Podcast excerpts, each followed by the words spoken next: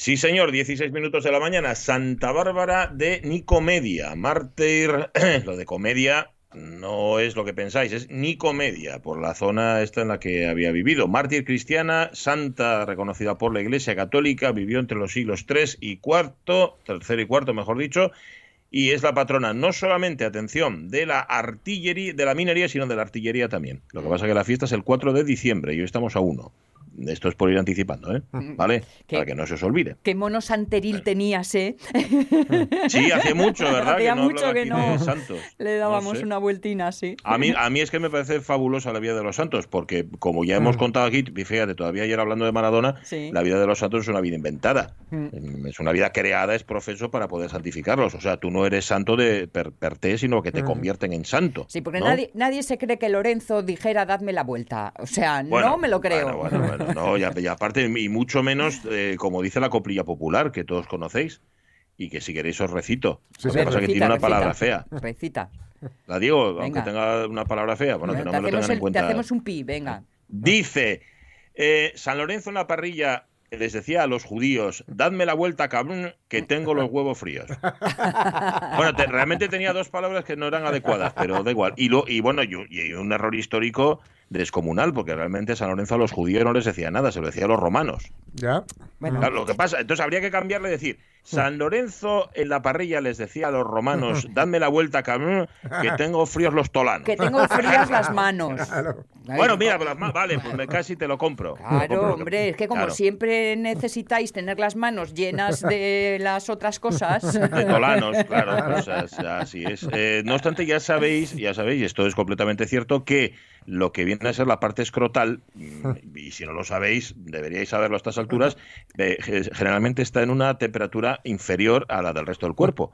Mm, por eso es muy malo llevarlos apretados y llevarlos excesivamente abrigados, porque además tienen que tener esa temperatura para la eh, generación de espermatozoides. A mí esto me lo contaron. Sí, sí, cierto, cierto. De hecho, era un método para evitar lo de la procreación, el ponerlos a remojo calentito.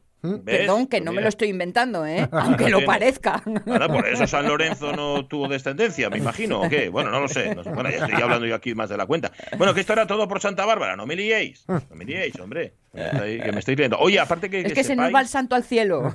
Ya, ya lo veo. que sepáis, luego os voy a hacer una demostración. Estad muy pendientes porque aunque esté, aunque esté en una galaxia muy lejana, eh, ahora la ciencia y la técnica nos permiten esto, que podáis verme a distancia incluso, sin tener que recurrir a la magia. Os voy a hacer una demostración del alumbrado de, que hemos eh, inaugurado, que ayer inauguramos aquí en mi casa. Ah. Ayer inauguramos alumbrado, pero bueno, a ver, no es, no es alumbrado navideño, pero alumbrado sí que es. De hecho, em, ¿sabéis qué pasaba? Que hacía meses, no años, años mm. que teníamos que cambiar un par de lámparas que había en casa.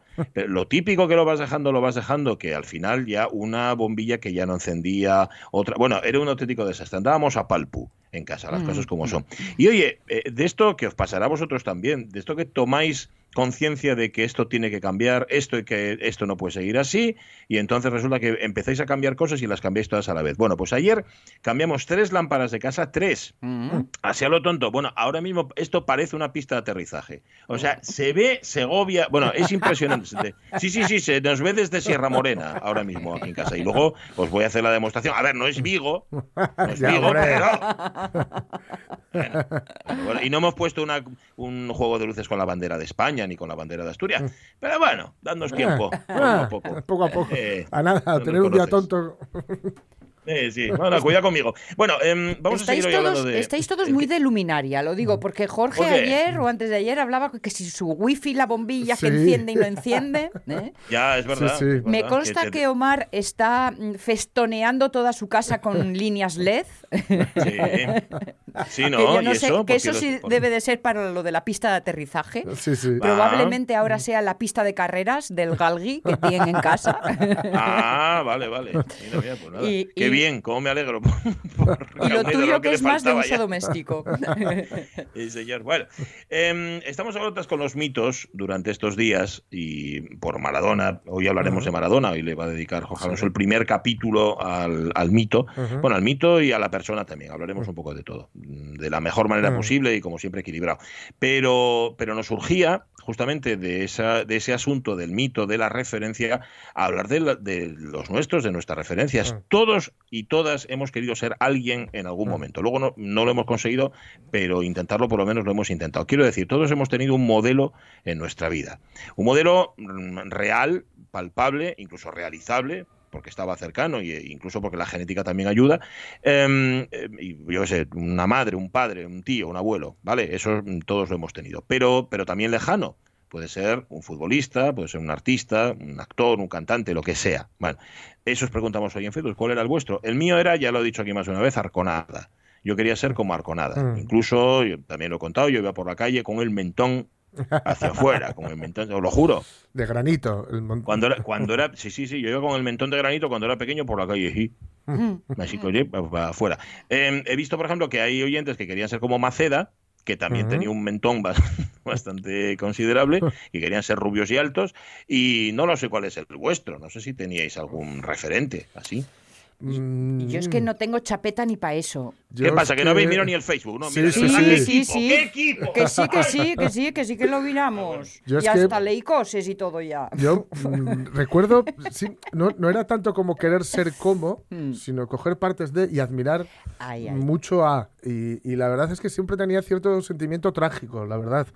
Porque yo recuerdo perfectamente eh, cuando, bueno, eh, mi, hermano Juan, que me, enseñaba los nombres, cómo se llamaban los cuatro Beatles, porque tenía las fotos del álbum blanco eh, mm. cortadas, separadas y pegadas en la habitación.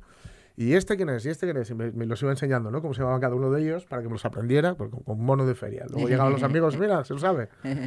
Y a mí me tenía fascinado Lennon. Y me tenía fascinado Elvis. Y me tenía fascinado Michael Jackson y dos estaban muertos y el otro ese año se quemó en un anuncio de Pepsi. Era como que había un sentimiento trágico de la vida ahí. Lo, lo del momento mecano, mm, eso me parece fantástico porque es mm. donde más me, acerco. Y luego y luego eso, que no tener chapeta. Ya sabéis que yo no tengo personalidad. Entonces, al último que viene, ¡ay, mira qué guay! ¡ay, como este! Y luego cuando llega el siguiente, desbancado totalmente. Por eso aprendí que lo de los ídolos y los mitos, vamos, flor de un día y que encima tienen los pies de barro, con lo cual...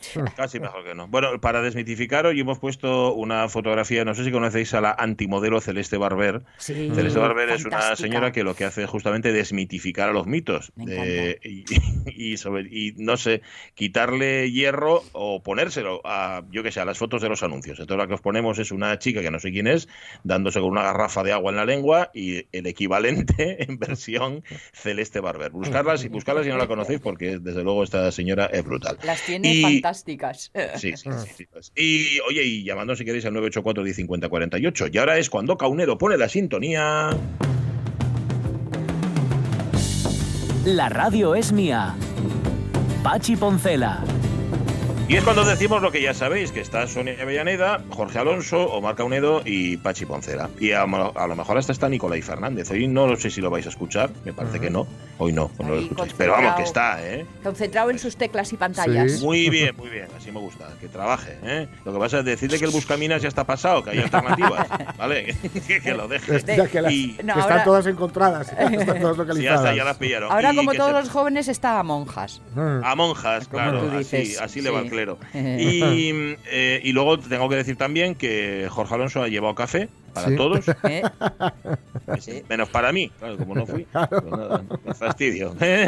Otra vez, qué qué, risa nerviosa. Sí, sí. Seguro que llevaste el libro de los Beatles también, ¿no? No, no, no. ah, tampoco. Bueno, en fin. Y Rosy Iglesias, que ya está lista también.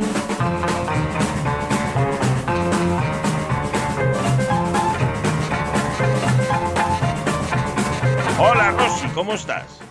Hola, buenos días, buenos Días. Pues, pues, como todos los semanas, genial, ¿para qué vamos a estar mal?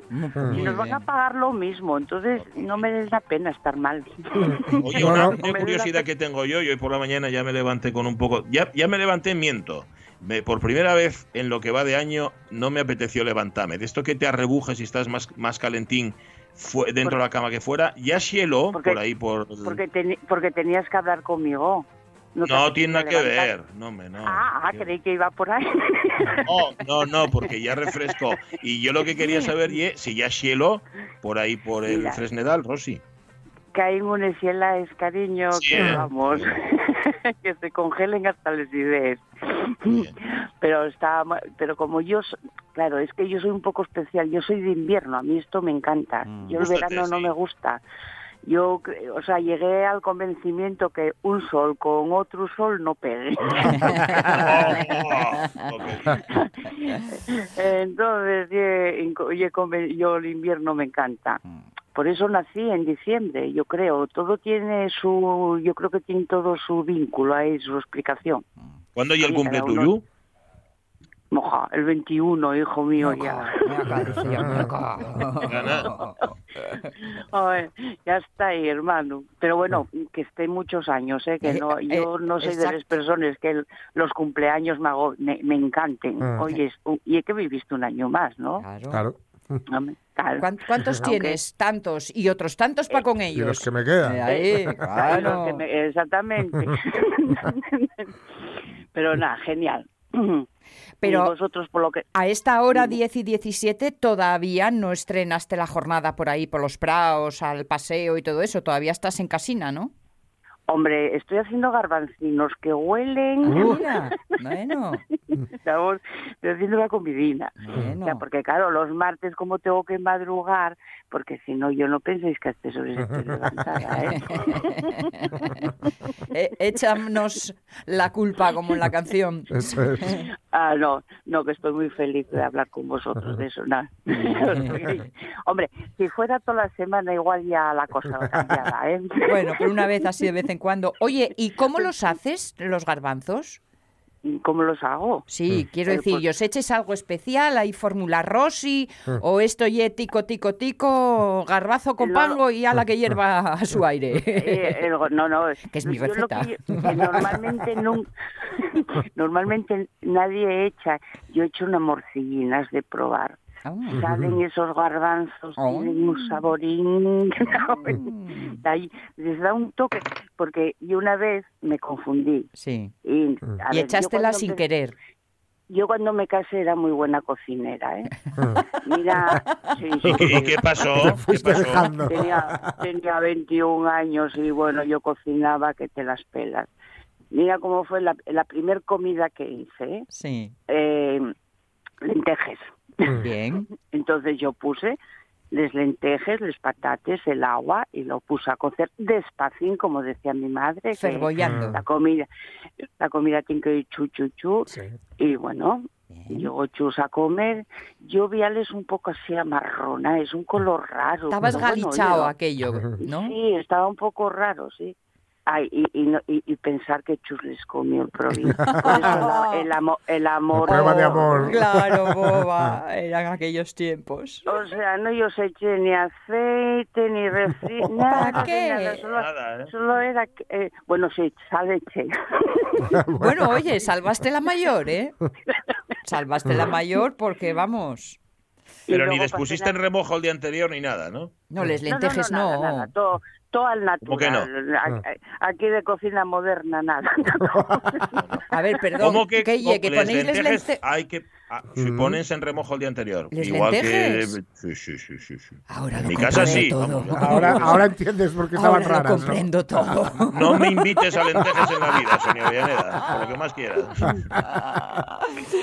Ay, no me lo puedo creer. Oye, no, en serio, ¿de verdad que ponéis las lentejas en remojo? Sí, sí, sí. A ver, yo sí le. Menos, son menos horas, yo creo, que, cualquier otro. Sí, y es que cuecen primero y no se peguen. Lo que pasa es que yo, por ejemplo, les pongo a remojo si quiero hacerles con hago un refrito con toles verdurines, ah. chorizo, jamón y tal, luego choles allá y entonces sí. Pero si les voy a poner con un refrito normal y corriente, no, no hace falta.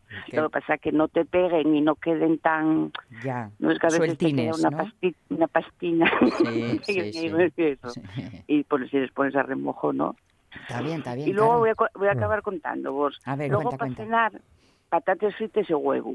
Bueno, eso ya trabajar sobre seguro, ahí ves eh, a tiro fijo. Sí, pero yo antes, mm, no sé, yo creo que los huevos saltaban más que ahora, oye, que ahora ya la piel ya está más dura. Entonces, cogí la espumadera ¿Sí? y con el rodillo ateto el brazo. Hombre. Pues del huevo. Conozco esa imagen. Y, yo sentado en la mesa mirándome, claro, imagínate.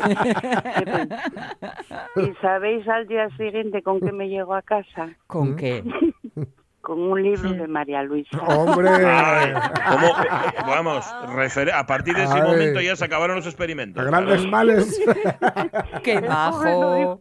No, dijo él, bueno, mira, para que vayas eso, dice, no oye que cocines mal, pero mira, pero, bien, pero puedes mejorar. bueno, eso, eso además quiere decir que ya es bien tomada, porque otra dice, mira, ¿sabes qué? Que si no te gusta como cocino, vas a prepararlo tú, chus. Mañana que te lo haga María Luisa. Hombre, pero no me digáis, ahí hubo mucho tacto, ¿eh? Sí, sí. No, porque si no, ahí la verdad que de aquella tenía. Ahora, bueno, ahí el tacto. ahora estamos comiendo y estoy. Qué rico me salió de chus, a que está buenísimo. ¿eh? Ah. Madre mía, esto está exquisito. Hasta que acaba diciendo, bueno. pero claro, me pasó casi toda la comida. Tienes que arrancarlo en realidad, ¿no? Hay que arrancarlo, exactamente. desde luego. Pero, Pero lo tuyo, lo tuyo que lo sé yo, lo tuyo es más eh, repostería y horno. Ah. Ay, lo dulce a mí me encanta, hija mía. Y aquí, aquí tienes a ah. todos los colegas doblados con ese arte. A mí lo de lo dulce como si un cagallón con azúcar me vale. Ah. No hagas la prueba, soy en nueva cocina. ¿no? De chocolate, de chocolate. Ah. nueva cocina, dice el otro. Atrancóse, mira por Dios. Ay, qué mal me sentó, qué mal me ¿Qué haces? ¿Qué haces en el horno? A ver, ¿qué haces en el horno, Rosy? Ay, mira, unos galletes que, alucines. Hoy mm, eh, hago bizcochos, hago tartes, ya, lo que sea. Yo con tal de que lleve, yo leo una receta, lleva azúcar, ya está, lo que sea. Y, ya las pruebas. Vale, pues como estamos y en repostería, lo que peor se te da. ¿Hay algo que se te cruce? No.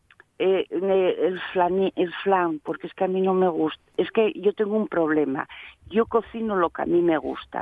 El, momento que no me guste mm, es que no le pongo afición. Entonces a mí el huevo, el, flan de huevo, a mí, vale, lleva huevo, claro. Pero a mí me sabe a huevizo. Oye, esa frase, esa frase es de mi padre, lo del huevizo. Y el huevizo, exactamente. Igual que el cordero a la estaca, a mí sabe a corderizo. Eh, sí, sí, sí, Entonces, yo a mí lo que no me guste no es muy raro que lo cocine. Eh, no, no no que no me a huevizu. A huevizu. a huevizu. Vale vale. No, es que no, es una expresión que, que, me gusta. No hombre había es el primo y letrado de la huevina. que, que, lo dicen todos o sea que lo expliquen sin necesidad. No no a, a, huevizu está bien, ¿no? Está bien. Em, vale pues estas navidades a ver como para tu cumpleaños podéis, podéis estirarte un poco, ¿sabes? Y no lo sé. Mandanos algo. A ver, que no te estoy obligando, Rosy, que no te sientas obligada por ello, pero siéntete obligada. Pero escúchame, ¿y por dónde te lo mando, Pachi? Bueno, a ver. Por WhatsApp. no sé. Para estas cosas nos desplazamos. Oye, yo al correo del zar. Mande, mandesme, un niño, mandesme un niño hasta aquí, e invítalo a comer y, y, llevamos el postre para el día siguiente. Uy, al niño no lo invites a comer. Bueno, oye, no, si, si al llegar hay invitación, dice Omar que va voluntario, ¿eh? No, tampoco, no lleves a Caunedo a comer, por Dios. y si lleve por unos garbancinos como y lo dice mientras se come una galletita. yo, yo, el que, yo el que venga a comer, quiero que venga a comer, no esos remilgueados que hay que poner en esos platinos con esa cagaína en el medio y ya no lo comes porque dices tú, coño, estoy y que tienen poca comida. no voy a venir yo, aquí. yo voy a esos restaurantes que te ponen eso en medio el plato que parece una mosca y digo yo, coño, comerelo o tendrán poco y la otra gente quedará sin comer. Mm, o sea, a mí me mosque, eso me mosquea muchísimo. Y, de, degustación. Oye, y tenemos ya un voluntario eh, para ir a buscarlo. David Varela dice que yo, dice, yo por dulce, yo por dulce faigo portes. O sea que, los, portes de y pilla y pues más cerca. Sí, pero tampoco, yo tampoco lo invitaría a comer a Varela, pero bueno, son, Bueno, Pachi, eh, veo te celoso, no quieres que coma nadie conmigo. No, si, si, lo hago por ti, Rosy, si lo hago por ti, está, está cuidando, cuidando, tu economía, aunque no lo parezca. Eh, siempre se dijo que donde comen cuatro pasen, o sea, donde comen tres pasen, no, ¿cómo era? Donde comen tres, cuatro pasen fame. Eh, eh, no, era eran tres y ven a tener otro guaje o algo así. Y dijeron, y va, hombre, donde comen tres, comen cuatro. Y decía la paisana, sí, o donde comen cuatro, pasen fame tres. pues eso. Sí, así. Y cuando seas padre comerás sobras, ya sabéis. Eso, eso, es lo típico. Bueno, oye, ¿a qué vas a dedicar el resto del día, además de hacernos galletes? Eh, a, partir de, aparte de hacer boles galletes, voy a eh, voy a acabar de hacer que todavía no acabé lo del muérdago, ¿no? Es que estoy liada con ah, eh, con el angelín y la campana. Ya solo me queda un angelín y una campana y, hacer el ramín. Mm. Y después, pues nada, relax, porque mm. estoy en una, una edad que necesito mucho relax, Mucha nada paz. de Porque esta semana, esta semana ya salisteis a caminar por ahí por los praos con el equipín que te formaste en ah, la zona. Así, ayer no salí porque tenía que hacer unas llamadas por la tarde y tal, tenía que ser a partir de las 5 y claro, como a las 6 ya llegué de noche, hija mía, y cualquiera sale aquí de noche, yo eso me da pánico, soy muy cagada para eso. Y ahora anden a la casa del jabalí, ah, pero claro, no casi ni uno, yo no sé qué. Mira, el otro día pasó por aquí delante, ahí debajo del valle, donde miro yo por la ventana, mm. y pasó un jabalí a carreres y al cachín mm, pasó los, los perros y el, y el chaval que lleva los perros. Mm. Y como a la media hora o más pasaron los cazados. Digo, a ver, ¿dónde coño crees que está si que comen ave jabalí? pero, ¿por quién iban? ¿Por el jabalí o por el chaval? Yo, yo para mí que venga por el chaval, porque otra explicación, digo yo, claro, y dicen, no hay jabalí, digo, como no los hay, lo que pasa que, claro, no están sentados esperando a que lleguen. Jabalí no sé si habrá, pero tordellos parece que sí, ¿no? tordellos mucho. Dicho con cariño que los cazadores tienen arma, o sea, a ver. Exactamente, que tampoco, iba a decir que yo tampoco entiendo de caza, a lo mejor la cosa tiene que ser así, ¿eh? no, yo no digo nada. tiene que ser así, o sea, tiene que poner al, al, jabalí de liebre un rapaz en medio y luego van los cazadores detrás, sí, sí. Cambió mucho esto de la caza. Y en la cartera una foto de un oso y un jabalí, no vaya a ser. que uno no identifique. Sí. O, de, un paisano, una también. Bueno, acabóse del tu tiempo. Eh, vale, cariño. Pues, Pero bien, ¿no? Bien. Bien, perfectamente. Ya va, ya ves que ya me voy entrenando y en cuanto me dices ya, marcho. no hagas, tú no hagas como mi madre, que ayer conseguí hablar con ella después de unas cuantas mm. semanas y ya quería terminar la conversación en el minuto uno. Dice, ¿qué hago ahora? ¿Qué tengo que hablar? sí, sí. Bueno, tú de momento todavía eso no lo haces. pero lo harás. pero lo haré. ¿eh? Ah, ¿Qué? ¿Tengo, que decir algo ahora? Hayas de llegar o la vida te ha de costar. Pues es exactamente. Muy bien, muy bien. bueno, cariño. Rosy. Pues, Rosy. Un gran abrazo. Pasar muy buena semana, ¿vale? y, cuidáis vos. A menear los garbancinos, que no se peguen. Uy, están goliendo, no sé si esperar a comer o, o tomarlos a media mañana.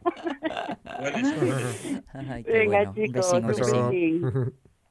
Hasta luego. Eh, tenemos a David Varela escuchando la radio mía que dice que él escucha la, puede escuchar la radio mía hasta Calabazosa porque dice que en Calabazosa ya marcha la antena y ah. que recupera la señal a la altura de Tebongo, donde el Parque Bomberos, que hablábamos el otro día. Y, me contaron que esto a mí me, bueno, me un poco preocupado en cierta, en mm. cierta parte porque últimamente a David Varela, mm. ya sabéis, el folicheru de la radio mía, lo pillaron, lo, lo pillan muy a menudo hablando solo en el coche. Mm. O sea, de esto que lo ves, dice, mira, iba Varela, ¿con quién hablará? Y va en el coche como, y retafilando solo. No sé, a ver, a ver en qué para. Yo mm, enteraréme. Sigue porque está, a ver, delicado siempre estuvo. Sí, normal, sí, normal, que sí, normal nunca fue. siempre vivió en el filo. igual con esto de la pandemia chifló del todo. Ya tendremos noticias suyas dentro de muy poco, ¿eh? Aquí en la radio. Bueno. Las diez y media, esperándoles galletes, oliendo los garbanzos. Acordaos, hoy es el Día Mundial de la Lucha contra el SIDA. Y vamos a hablar justamente de este tema. Eh, también de los estereotipos. Ha cambiado la percepción del SIDA y de las personas que padecen SIDA en el tiempo en el que vivimos. Eh, porque en los 80, en los 90, en los 90 especialmente, era un auténtico estigma. ¿Eso ha cambiado? ¿Lo vemos de otra forma? Pues lo hablaremos aquí en la radio es mía dentro de un rato. ¿Tiene separador, no, Caunedo? Pues ponlo, ponlo. La radio es mía. Eh, Lucía, una pregunta que te quería hacer, Jorge, te la voy a formular yo. ¿Quién es Pirri? ¿Quién es Pirri? Pirri es un señor que vive en la montaña y que está ah. muy actualizado. Ah, vale. Entonces le llega toda la información antes que a los demás. Y, si él no lo sabe, es que no existe. Ajá, vale, vale, vale. Muy bien no, es que había, en nuestra época, cuando nosotros éramos jóvenes, había un delincuente habitual que se llamaba el, Pirri. Pachi Poncela.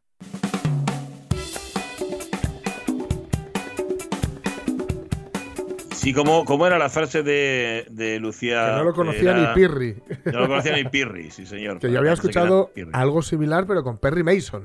Ah, sí. Sí, sí. Porque no lo sé qué, ni Perry Mason. Ni Perry Mason. Que es que como Pirri no era uno de fútbol. Eh, ah, también, también, también jugaba en el Madrid, sí, sí, sí. María de Sonia Bruno. Eh, por, eso lo conozco yo. ¿Viste? eh, la infancia. Eh, sí, sí. Atención al siguiente testimonio que es escalofriante. Sí. Clooney confiesa que se corta el pelo en casa. Así es. George Clooney, que da detalles de su vida con su esposa Amal o Amal, no sé muy bien, en una entrevista y dice que enmudeció al enterarse de que esperaban mellizos. Está, por cierto, en plena, plena producción de su nueva peli Cielo de Medianoche, que va, a salir en Netflix. Y Clooney, que tiene ya 59 castañas, lo que pasa es que muy bien llevadas, claro.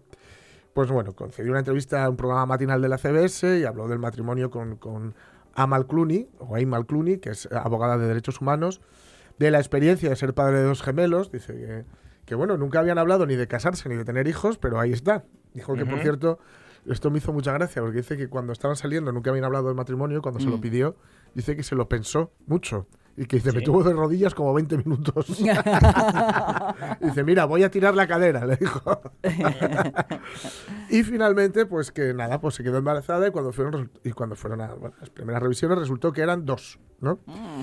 Y bueno, luego, pues contando eso un poco de su día a día, dice, me he cortado el pelo durante 25 años.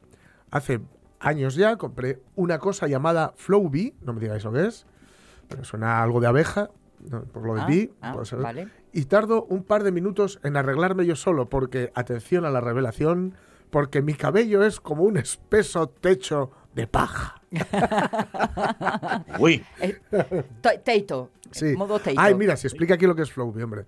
Flowbee es una maquinilla que viene con una especie de aspiradora incorporada que cuesta unos 100 mm. euros en la teletienda. Júntese con un vino y te compras tres. Sus ventas se han disparado desde que uno de los actores más apuestos, es decir, desde que George Clooney pues, comentó que llevaba años sin pisar la peluquería gracias al cortador de pelo. Pero cuidado, cuidado, cuidado. Ha dicho que tiene el pelo como un techo de paja.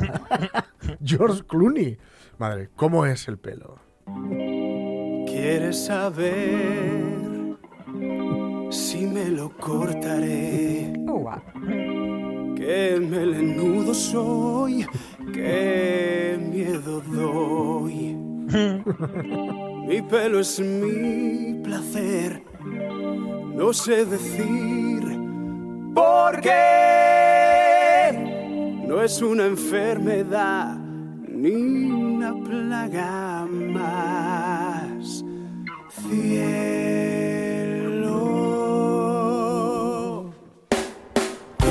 pelo tan suave y salvaje, largo, lacio, suelto y muy revuelto. Déjalo crecer hasta la cintura, de frente, de espaldas, por todas partes siempre.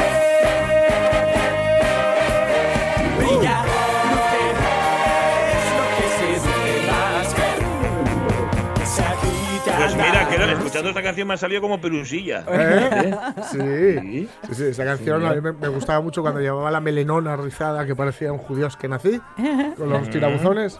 Y bueno, no es una mala adaptación, ¿eh? ya sabes que es del Hair, del musical. De, eh, pero bueno, no es mala adaptación al castellano, la verdad. Queda está simpática. está chulo, queda simpática. Eso sí, mola porque el estribillo han dicho la vejez la dejamos igual. Porque, porque ¿para qué? Claro.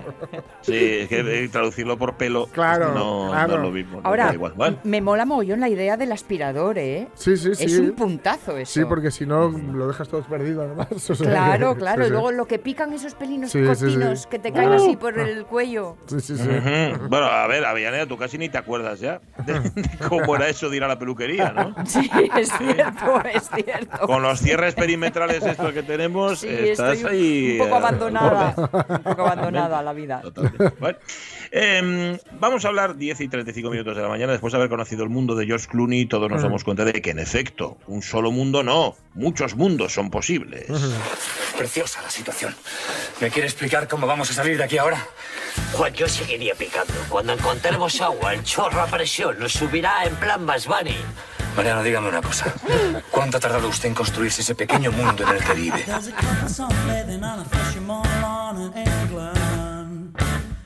It's a house with a view and all see is green and blue for miles. The local figure has pretended that the church is well attended this morning. As he wanders with a purpose to the Sunday service, he smiles. No hay como poner ciertas canciones para que te salga el pelo. Me voy a comprar la Flow B inmediatamente. Bueno, un mundo solo no. Por lo menos dos. Mira, un gemelo digital de la Tierra va a ayudar a los humanos a salvarse del cambio climático. Bueno, bueno, bueno, eso parece, o eso dicen. ¿Es posible crear un gemelo digital de la Tierra que reproduzca y prediga lo que sucederá en ella? ¿Eh? ¿Eh? ¿Eh? Mm. ¿Que mida con una increíble precisión cómo los humanos la estamos transformando? Pues mira, la Unión Europea lo está desarrollando. Lo ha bautizado Destination Earth o Destiny que es lo del destino, y la E de Earth, de ah. ¿Eh? Vale, en unos pocos años va a ofrecer a la humanidad la posibilidad de adelantarse con muchísimo detalle a los fenómenos climáticos extremos que están por llegar. Tendrá cuatro cometidos muy concretos, a saber, además del ya mencionado de anticiparse a las catástrofes naturales y humanas, también va a servir para vigilar continuamente la salud del planeta, comprender mejor los efectos socioeconómicos del cambio climático y guiar a los gobiernos en la elaboración de políticas medioambientales. Mm. Para dar vida a este proyecto, la Unión ha invertido 8.000 millones de euros en los llamados superordenadores. Destiny ha mm. surgido fundamentalmente porque Europa se quedaba atrás respecto a lo que está haciendo China, Japón o Estados Unidos con experiencias similares y están cogiendo carrerilla. No, no, está muy bien. Eh, lo que pasa que yo cuando leí la noticia pensé que iba a ser una tierra mm, paralela a la que mm. pudieras exiliarte si las cosas no iban bien aquí. Es decir, si aquí el cambio climático arrecia, nos vamos a otro planeta. La verdad es que es una pena que no sea así. ¿Tú sabes lo que me entra gana? ¿De qué? De venderlo todo y de irme a, una isla desierta. Ah. ¿Me comprendes? Para tomar una cervecita con mi amigo y hacerle un arroz y hacerle un, visito mm. y disfrutar y, y, más bonito usted.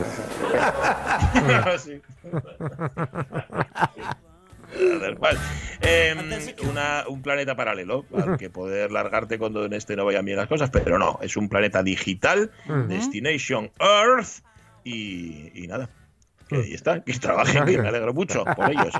Hay mucha pasta en juego. A ver, Ramón Redondo dice, la gente normal no come lentejas de piedra, Pachi. Las lentejas no necesitan remojo. Mm. Respuesta, no me no. No me no. Pones en remojo y verás la diferencia. Mm. Y añade, Ramón Redondo, teniendo en cuenta que ya vemos que ha dejado de ver pelis, por cierto. ha vuelto al mundo, estás aquí. Sí, lo noto aquí muy activo. Teniendo en cuenta que la señora Clooney es de origen libanés, diría que mm. se lee como se escribe y como palabra ah. aguda. Amal. Amal, entonces, vale. Sí. Pero bueno, a, Malte así, frijolito. Sí. a Malte así. Eh, yo creo que Ramón Redondo improvisa, como hacemos nosotros también. Mm. Bueno, con caso lo tomamos en consideración. ¡Súbeme la música, Caunedo!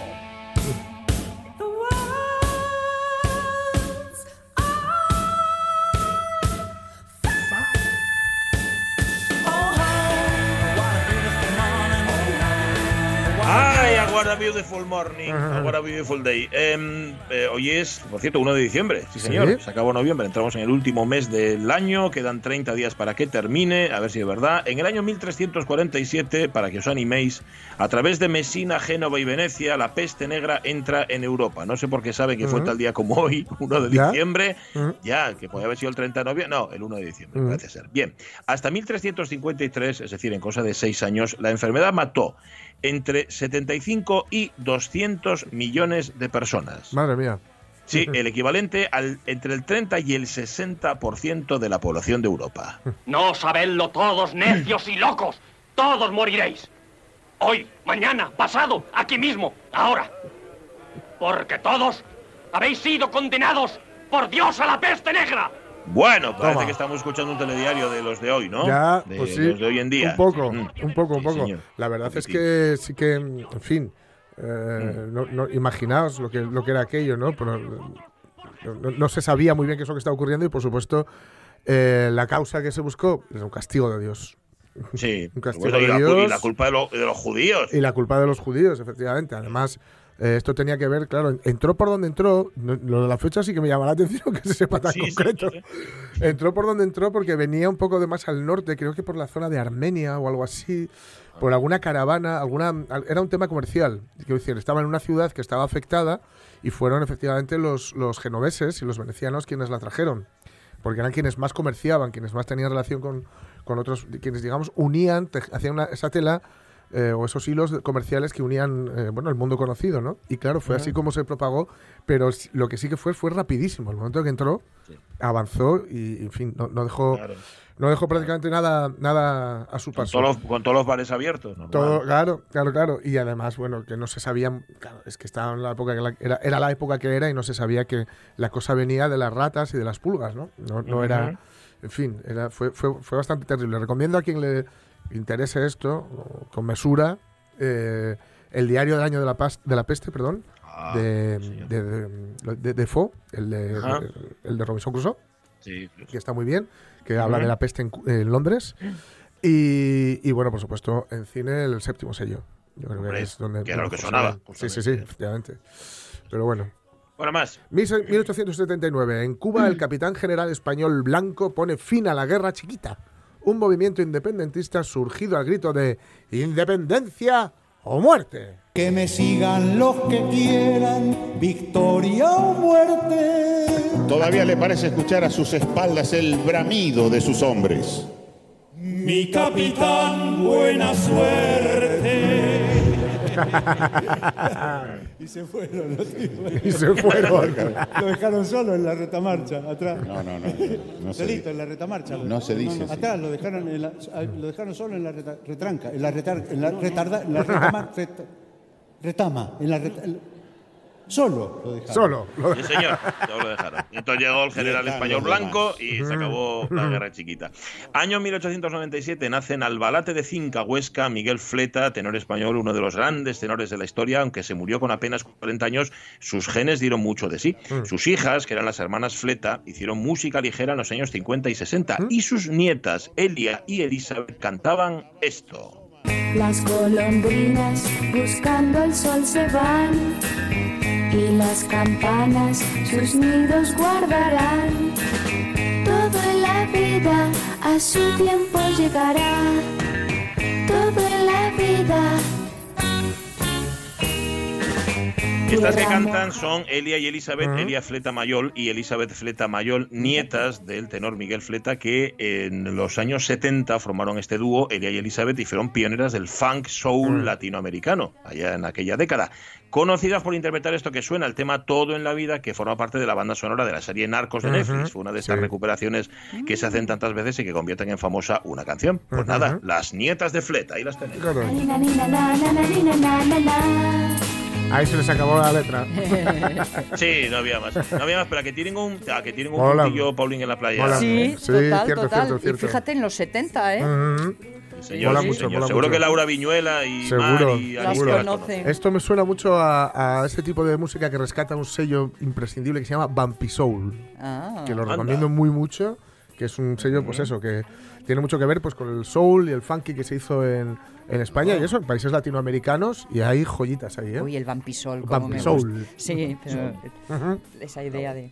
en, mi casa lo que no recuerdo era la comparativa, pero de niña, de esas cosas que oyes y no sabes que se refieren a un paisano, ¿no? Como, como Fangio.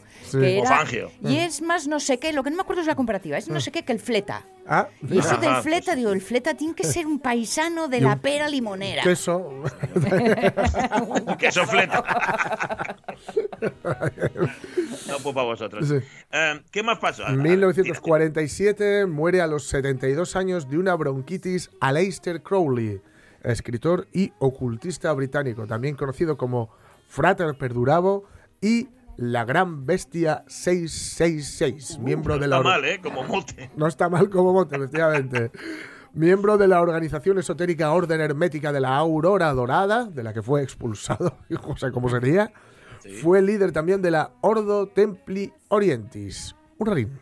¿En qué sentido? No lo sé, pero era raro. ¿Lo puedes concretar un poco más? No sabría decírselo. La tenía muy torcida. ¿Y seguía siendo raro además de eso? Sí. Mm, bien. ¡Oh, qué raro soy! ¡Oh, qué raro soy! Era Ranin Aleister Crowley, sí, señor. Os, comentaba ayer de las, de las chifladuras y malas, además, no, en el buen sentido de la palabra chifladura o del concepto chifladura que hacían los Zeppelin, ¿no? los de Zeppelin. Los Zeppelin, eh, sobre todo sus principios, los primeros eh, discos, los 70, eran devotos de Aleister Crowley, de las enseñanzas de Aleister Crowley. o sea, que hacían rollos ahí como de medio brujería con las fans y tal, una cosa bastante turbia, ¿eh? Sí, sí, sí. Que incluye incluso. Un día lo busco para contarlo con propiedad, la anécdota de la fan y una cría de tiburón. Ahí lo dejo. Uf, no, igual, mejor no lo busques. No te preocupes. No te preocupes. Bueno, en el año 48, mira, Costa Rica se convierte en el primer país de América en abolir sus fuerzas armadas. En casa siempre fuimos muy de Costa Rica. Sí, ¿Qué queréis desayunar? Costa Rica y nada más. Hoy divertidos, Costa Rica y nada más. ¿Qué queréis de Hombre, yo lo que dijera, lo pues que dijera Teresa Raval iba a misa. A misa, totalmente. Bueno, yo de hecho de ella decía, me pongo de pie y me vuelvo a sentar y, a mí me tenéis. venga por arriba. Todo el día.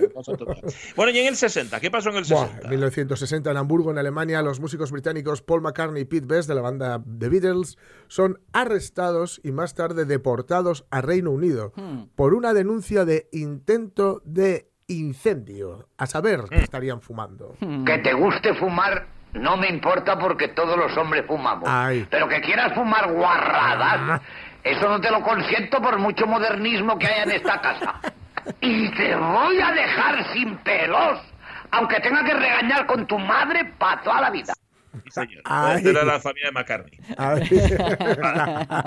el abuelo de McCartney. Es que ellos vivían detrás de la pantalla de un cine. Eh. Dormían ahí, detrás de la pantalla de un cine. Sí, sí, sí.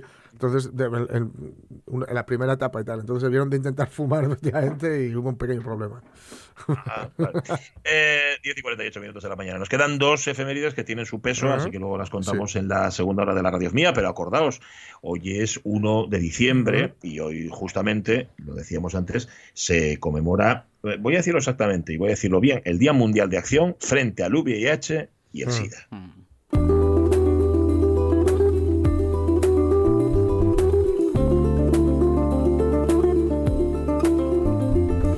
Y uno que se va haciendo ya mayor, porque esto es una cuestión de años, no os mm. equivoquéis o no nos equivoquemos, me empieza a pensar que a, la gente más joven, a la gente más joven que uno, mm, se le ha pasado, no digo ya el miedo, sino la precaución, mm. el ser precavido frente a los, a los contagios contagios en general, también frente al contagio del VIH. Em, el Consejo de la Juventud, aquí en Asturias, ha puesto en marcha una campaña donde justamente lo que quiere no es asustar, pero sí advertir, hay que protegerse. Alejandro Álvarez, ¿qué tal? Muy buenos días. Hola, buenos días, ¿cómo estás? Alejandro, es muy bien, es el coordinador de actividades del Consejo de la Juventud. Mm, te, hago la pregunta así de forma muy genérica y un poco bruta. ¿La gente más joven le ha perdido el miedo al contagio? Sí, quizá la gente más joven le ha perdido el miedo al contagio porque no han vivido eh, los peores años de la pandemia y en estos momentos el SIDA se ve como algo eh, lejano. El VIH está ahí, pero no, no, digamos, se ve como una problemática real y que puede afectarnos a cualquiera de nosotros, a cualquier persona. ¿no? Desde el momento en que se ha convertido en una enfermedad crónica, pues claro, todas las alarmas que se habían encendido en su momento de luz roja se han ido amortiguando un poco. Pero mm, este año, 30 aniversario, 30 añazos ya de este recorrido, han cambiado mucho las cosas, pero a pesar de que tengamos muchas soluciones terapéuticas, la mejor terapia, mm. eh, entendedme la frase, sigue siendo la, la, prevención. Y este año miráis además a un grupo mm, de, de población muy concreto, Alejandro. Sí, este año la campaña eh, del VIH está dedicada a los chicos que tienen sexo con chicos. Es una campaña que se titula, hemos puesto, eh, Vive tus fantasías, protégete, y que va dirigida, pues, eh, como decíamos, a los chicos para que entiendan en sus relaciones con otros chicos que el preservativo, además de ser el método que eh, los protege contra el VIH, es el único que también los protege contra otras infecciones de transmisión sexual. es, que, es que además matamos dos mm. pájaros de un tiro. Eh, la tontería, pero eh, em, la verdad es que os habéis unido, como no, junto a Shega, al Comité Ciudadano mm. Antisida y con un trabajo muy visual. Mm, el sireno. Sí, el sireno, el sireno. Está muy bien. Sí, sí, sí.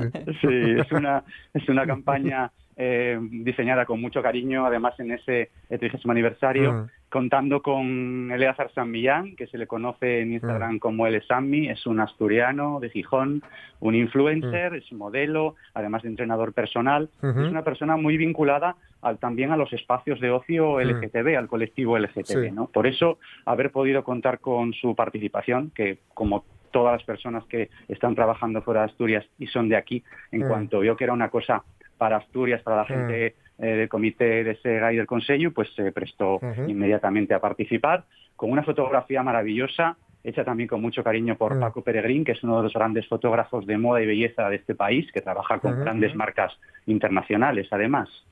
Oye, Alejandro, y comentábamos antes que igual había cierto aire de relajación en torno al SIDA. Yo, eh, por ejemplo, hablando con, la, chica de la que soy novio, que tiene 30 años, eh, le, sorprendía un montón las campañas que cuando yo tenía 15 se hicieron, ¿no? El póntelo, pónselo, no cambies tu vida por el SIDA, etcétera. Y lo cierto es que ella no percibía, o sea, veía al, SIDA como una enfermedad que estaba pero ya no estaba, o al menos que no estaba aquí. Ya. hay, hay esa cierta percepción de que ya está hecho todo, que bueno, que, que, no está realmente. Sí, sí, nosotros, eh, nosotros trabajamos desde hace muchísimos años mm. dentro también del programa Ni ogros ni princesas en muchísimos centros educativos de Asturias, a lo mm. largo de toda la geografía asturiana con chavales y chavalas de secundaria. Mm. Y evidentemente esa realidad, eh, el VIH es, bueno, pues se ha enmarcado como una mm. eh, eh, infección de transmisión sexual más, o la perciben así, y que tiene tratamiento, y por tanto no se ve, digamos, el, coste y la gravedad que tiene todavía mm. el, propio VIH. ¿no? En ese sentido sí que ha bajado muchísimo la percepción de riesgo. Yo creo que también no, no hay por qué, desde luego, culpabilizar a los jóvenes y las jóvenes.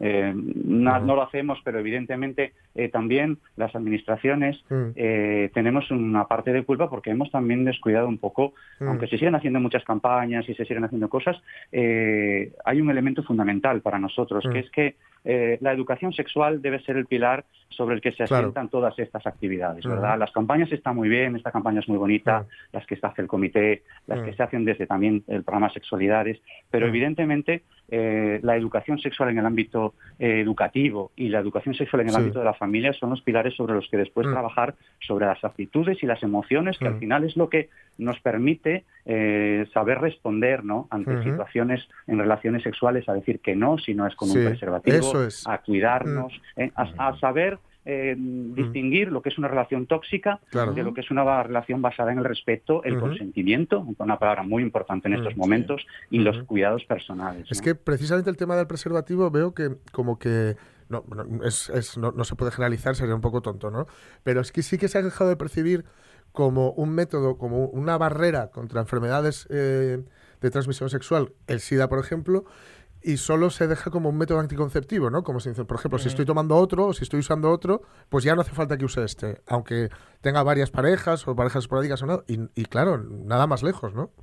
Claro, claro, es, es, una realidad, pero también tenemos que tener en cuenta que, que muchas veces eh, estamos eh, ante una nueva generación eh, hmm. de jóvenes. ¿no? Algunos expertos incluso las han llamado una generación de jóvenes pornonativos, porque tienen un ah, acceso inmediato, tienen un acceso inmediato a los dispositivos móviles, a la pornografía para adultos. Esa facilidad con la que acceden a esos contenidos hace que también muchas veces eh, sus experiencias sexuales sean más lo que han visto que lo que ya como propios jóvenes han vivido. Y hace muchos años en, en, la pornografía, tanto heterosexual como gay, eh, el preservativo tenía una presencia, estaba ahí. Desde hace unos años acá ha desaparecido completamente. Y esto es un tema que solo se compensa también, como decíamos, desde el ámbito de la educación sexual. Tener esa disposición en el móvil y esa capacidad de acceso hace que, que, su, que su potencia sea muy importante para la gente joven. También, se han, pues también se han diluido mucho los géneros. Es decir, antes había uno sabía lo que era porno, sabía lo que era erótico y sabía lo que no, era ni una cosa ni otra. Ahora mismo uno puede ver series, o la gente joven puede ver series como Élite, ya sabéis que sangró por la herida. ¿eh? más veces y puede eh, eh, estamos hablando de unos contenidos realmente explícitos mm. eh, en, un formato que realmente no, no es porno o no está, no está catalogado como tal. ¿Estamos normalizando determinadas cosas? Mm. Sí, puede que se estén normalizando determinadas cosas, pero también tenemos que tener en cuenta que, el acceso a, las tecnologías de la información, todo el acceso a redes sociales, no hace mm. falta siquiera irse a series concretas. No solamente, por ejemplo, esta campaña que estaba muy diseñada para Instagram, solamente en Instagram, la carga erótica que tienen muchas de las de las imágenes, de las fotografías, eh, es, inmensa, es importante. Entonces, los estímulos visuales y los estímulos que recibe la, gente joven en ese sentido sobre lo que es erótico o no es erótico son muy importantes. ¿no? Por eso decimos que, evidentemente, todo esto se compensa si las personas tienen esa capacidad de distinguir y, de seleccionar lo que verdaderamente les interesa y resistirse también a ciertas presiones que les ejercen los grupos también pues eh, con poder en estas cosas, ¿no? De comunicación, eh, de, bueno, pues, series, eh, bueno, es un, es un mercado y en ese mercado eh, todos los y todas las jóvenes son potenciales hmm. consumidores. Alejandro, hay que contrarrestarlo. Hmm. No quiero que se me quede en el tintero, hablábamos de estrategias de prevención, el preservativo como la gran estrategia, pero eh, dentro de poco, en, pocos meses, se va a implementar en Asturias lo que se llama la profilaxis de preexposición. ¿Eso qué es? Pues eh, bueno, intentando explicarlo de forma lo más sencilla posible, nosotros no somos expertos en PrEP, pero sí que la profilaxis preexposición ah. forma parte de una estrategia de prevención combinada que incluiría la administración de fármacos antirretrovirales mm. combinados con intervenciones conductuales de tratamiento y de acompañamiento psicosocial que va dirigida a personas VIH negativas ¿eh? cuyas prácticas sexoafectivas pueden ser consideradas de alto riesgo. Se trata de un fármaco que va con otra serie de medidas y que se administra aquellas personas que no quieren utilizar, por ejemplo, el preservativo para reducir el riesgo de infección por VIH. Evidentemente, esto está en un estado todavía eh, muy inicial. Eh, es una estrategia nacional que mm, se tiene que distribuir entre todas las comunidades autónomas, tanto el Consejo de la Juventud, SEGA, como el Comité Antisida. Ah. Eh, defendemos que la PrEP se, se dispense en todas las comunidades autónomas con garantías.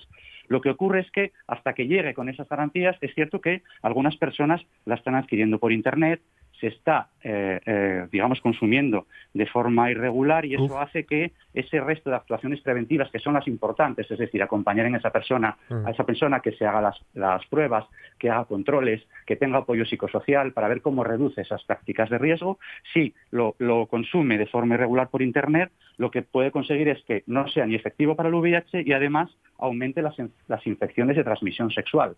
El preservativo combinado con la PrEP puede ser una, un elemento perfecto en, el ámbito de la prevención, pero sí tiene que estar bastante controlado. Esto llegará a en los próximos meses. Está un poco parado, bueno, porque hay otras prioridades, como es lógico, como es eh, la situación por COVID, que no permite eh, implementarlo en este momento. ¿no? Vive tus fantasías, protégete. Campaña del Consejo de la Juventud de Siega y del Comité Ciudadano Antisida, coincidiendo con este Día Mundial de Acción frente al VIH y el SIDA. Alejandro Álvarez, coordinador de actividades del Consejo de la Juventud, muchísimas gracias. Gracias a Y enhorabuena por la campaña. Sí, sí, la verdad que sí. Mm. Sí, señor. Ponéoslo y eh, ponédselo. Claro. a quienes jóvenes que nos estáis escuchando, bueno, y no, y no jóvenes también, cuidadín. ¿eh? Las 11 de la mañana, que también, ¿sabes? Va para todos esto, las noticias. ¿eh?